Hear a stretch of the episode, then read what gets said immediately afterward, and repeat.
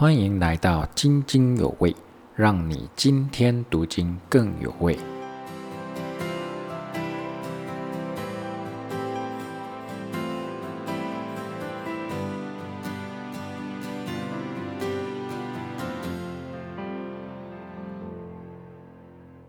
好，那相信各位听众对于刚刚的开场白应该都不陌生啦，毕竟也已经听了大概二十次左右了。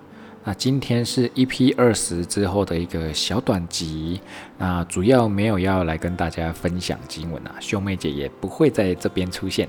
不过大家不要因为这样就把节目关掉哦。今天我想要来跟大家分享我们这个节目企划的缘由，还有一个个人的心得分享。它主要会分成三大部分。第一个想要来跟大家聊聊说，我们为什么要做这样子的一个网络版的读经班 Podcast，然后这个读经班想要提供给大家有什么样的帮助？最后会来跟大家分享说津津有味这个节目名称的由来，还有我个人的一些心里话啊，大家一定要听到最后哦。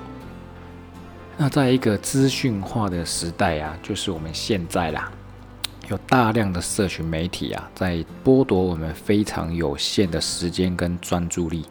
我们常常需要在短短的时间内接收到大量的资讯，所以我们接收到的资讯啊，很多的时候看到的发展或者是这个事件是很单向、片面而且零碎的。以至于我们没有办法看到事情的全貌，那导致我们可可能就会做出错误的选择，或者是做错误的判断。那在我们灵修这件事情上面，会不会也也有同样的事情来发生？这个情况会不会同样发生呢？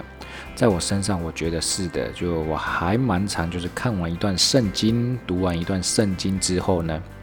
但是还是很不懂得里面要表达的含义，或者是作者想要说到底是什么。那当然，寻求圣灵的帮助跟开启是非常重要的一件事情。但是如果我们对经文的前后文的关联，或者是当时候的文化背景了解的不够透彻，我们也很可能就会有错误的解读，或者是错误诠释经文的情况发生了。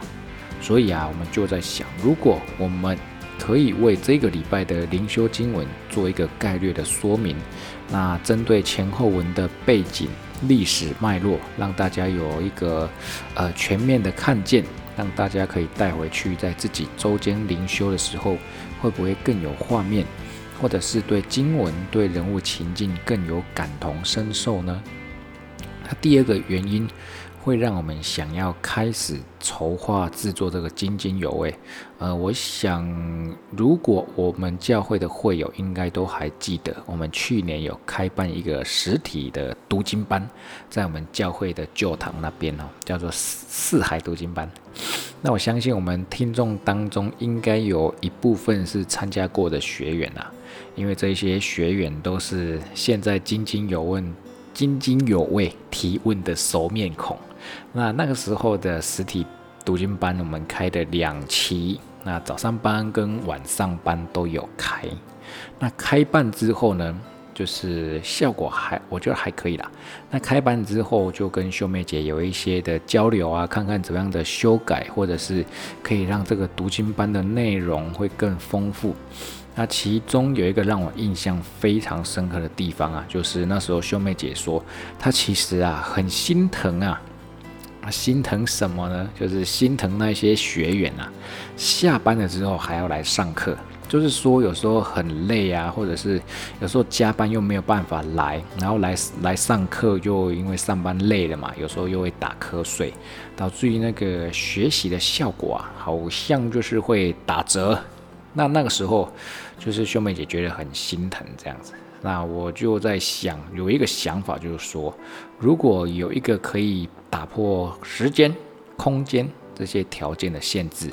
然后把好的内容可以让更多人得到，那应该有多好哦！而且那时候还真的有付出行动，我们就是把整堂课啊，整整两个半小时的时间，就完整的录制下来，然后想说跟郑源一起啊，后置啊、剪接啊，上传到网络上给大家收听。但我尝试到后来发现，哎，这个真的行不通，为什么？因为实体读经班它的那个时候我们读经班进行的方式啊。有很多时间是学员们，我们会一起读一段圣经，然后学员就彼此分享啊，在上一周你回家作业当中写的内容，然后就在那个小团体、小队里面彼此的造就。也就是说，有很多宝贵的时刻，其实是在现场彼此激荡出来的。这个真的很难只单纯用影像或者是声音来传达。就是说，你人如果不在现场的话，那个其实是无感的。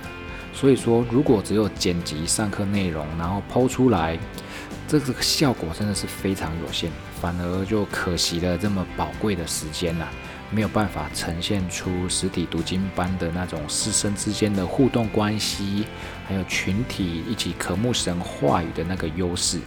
那我们原定。今年的上半年，大概三到六月份吧，我们会开读经班，但是因为疫情的关系，我们就停止了。那后来还有一些学员就是来询问说，会不会持续的开课啊？我觉得从那个时候就真正催生说，我想要就是有一个网络版的读经班这样子，觉得时候到了这样。那我们做这个读经班，我们期待。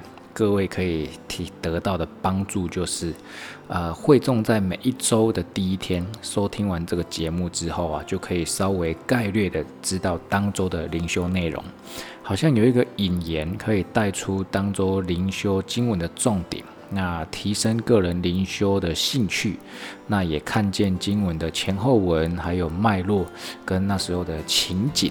那我们也很期待这个节目的内容可以成为家庭祭坛啊，或者是小组牧养装备，或者是电话灵修的一些素材跟帮助。或许就是约定灵友电话灵修的时候，可以彼此要先听过这个津津有味，那我们再来彼此分享。那有一个共通的基础跟话题可以开始。那我觉得秀妹姐的分享的内容啊的含金量是非常高的。大家听过一次之后，可能吸收的百分之六十七十，但是这个线上读经班的好处就是我们可以重复播放嘛。我跟各位说啊，有很多时候啊，我在第一次录影的现场嘛，就是我听兄妹姐现场听过一次，然后周间啊自己在听的时候，哇，真的是会有不一样的领受跟得着哦。所以啊，如果遇到小组员或者是你的邻友说圣经啊都看不懂啊。那就可以鼓励他来收看。那第二个，我们期待大家可以得到的帮助啊，就是提供一个呃圣经问题的解答的管道。这个也是我个人啊觉得这个节目最重要的一个核心价值。我们最不希望的就是看见我们的节目成为一个传统的填鸭式的教学这样子，就兄妹姐来上课给大家听，那就太无趣了。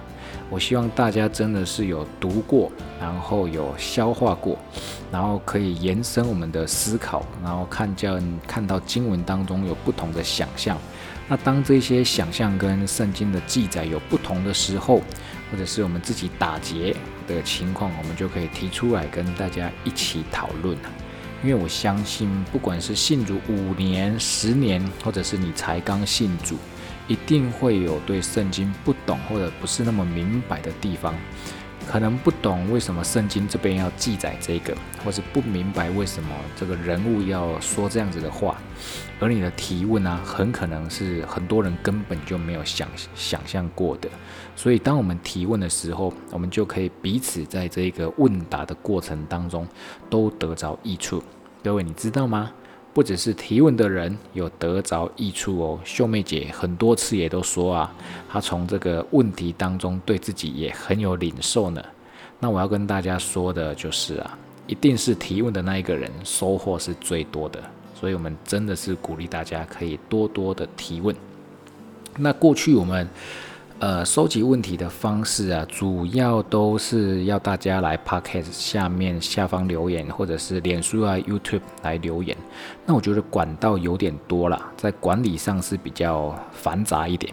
然后有一些长辈可能没有 Google 的账号，或者是 Facebook 的账号，也有一些难来提问。